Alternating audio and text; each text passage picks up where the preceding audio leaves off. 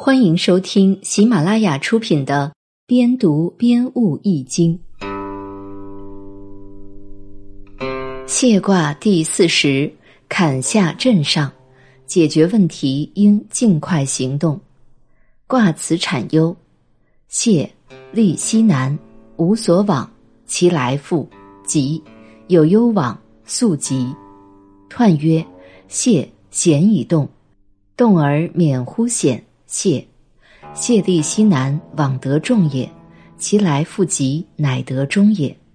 有攸往速急，往有功也。天地谢而雷雨作，雷雨作而百果草木皆甲彻。谢之时，大矣哉！象曰：雷雨作，谢。君子以赦过又罪。这一卦内卦是坎，是险；外卦是震，是动。从困境中走出来，行动自由，表明困难已经解除，故卦的名字是谢。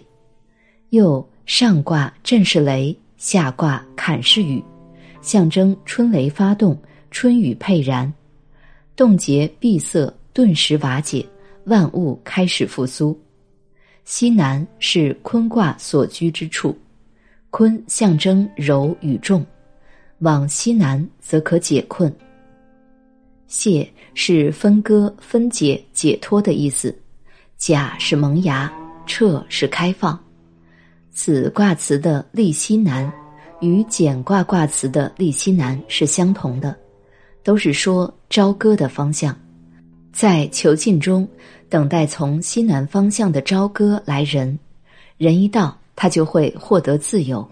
就可以从囚禁地得以脱身，脱身以后就早点走，一刻也不停留。走迟了恐怕有变，所以叫速疾。所以此卦辞告诫人们，当解脱困境的时机到来时，要及时迅速的脱离险境，千万不可迟疑，机不可失，时不再来。爻辞解义：初六，无咎。象曰：刚柔之际，亦无救也。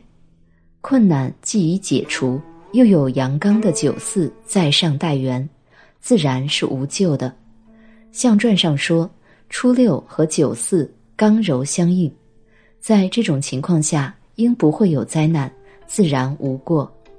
这一爻说明，困难开始之初，应尽快解决，才会没有灾难。我们再来看下一句。九二，田获三斛，得黄始，贞吉。象曰：九二贞吉，得中道也。斛是一种多疑迷惑人的动物，在这里象征小人，而田获就象征着除害的意思。此卦有四阴爻，除了君位的六五之外，尚有三个阴爻，因此说是三斛。九二。以阳爻居阴位，刚柔而得中，做事果决而不偏激，能够驱逐迷惑君主的三个小人，就像拿弓箭射狐狸，射中了也就得回了箭，所以不仅逐退小人，同时还伸张了正义。此时需坚守正道，才会吉祥。象传说九二因得中而守正道，故吉祥。这一爻说明有困难待解，需守正道、正直的原则。我们再来看下一句：六三，富且成，至寇至，真令。象曰：富且成，亦可酬也。自我至荣，又谁救也？六三在下卦的上位，又以阴爻居阳位，象征小人阴柔不正，却居高位。德性和职位不相称，易遭倒扣；即使守正道，也难免遭羞辱。象传说，越职侵权，乘坐高于自己身份的车子，真该羞惭；而使自己招来盗贼，又将是谁的过错呢？这一爻说明名实相符，勿妄求虚位，才不招惹羞辱。我们再来看下一句：九四。谢而母，朋至思服。象曰：谢而母，未当位也。谢就是解脱的意思，而是汝你，母是指大脚趾，这里指初六爻。九四是阳爻居阴位，本来刚柔相济，而且适中，但用的不当，受到初六的不良影响，还不能完全领会手中用中之道，因此需要解脱与初六的关系，就像去掉大脚趾一样。断然切除，才会得到九二这个朋友的信任。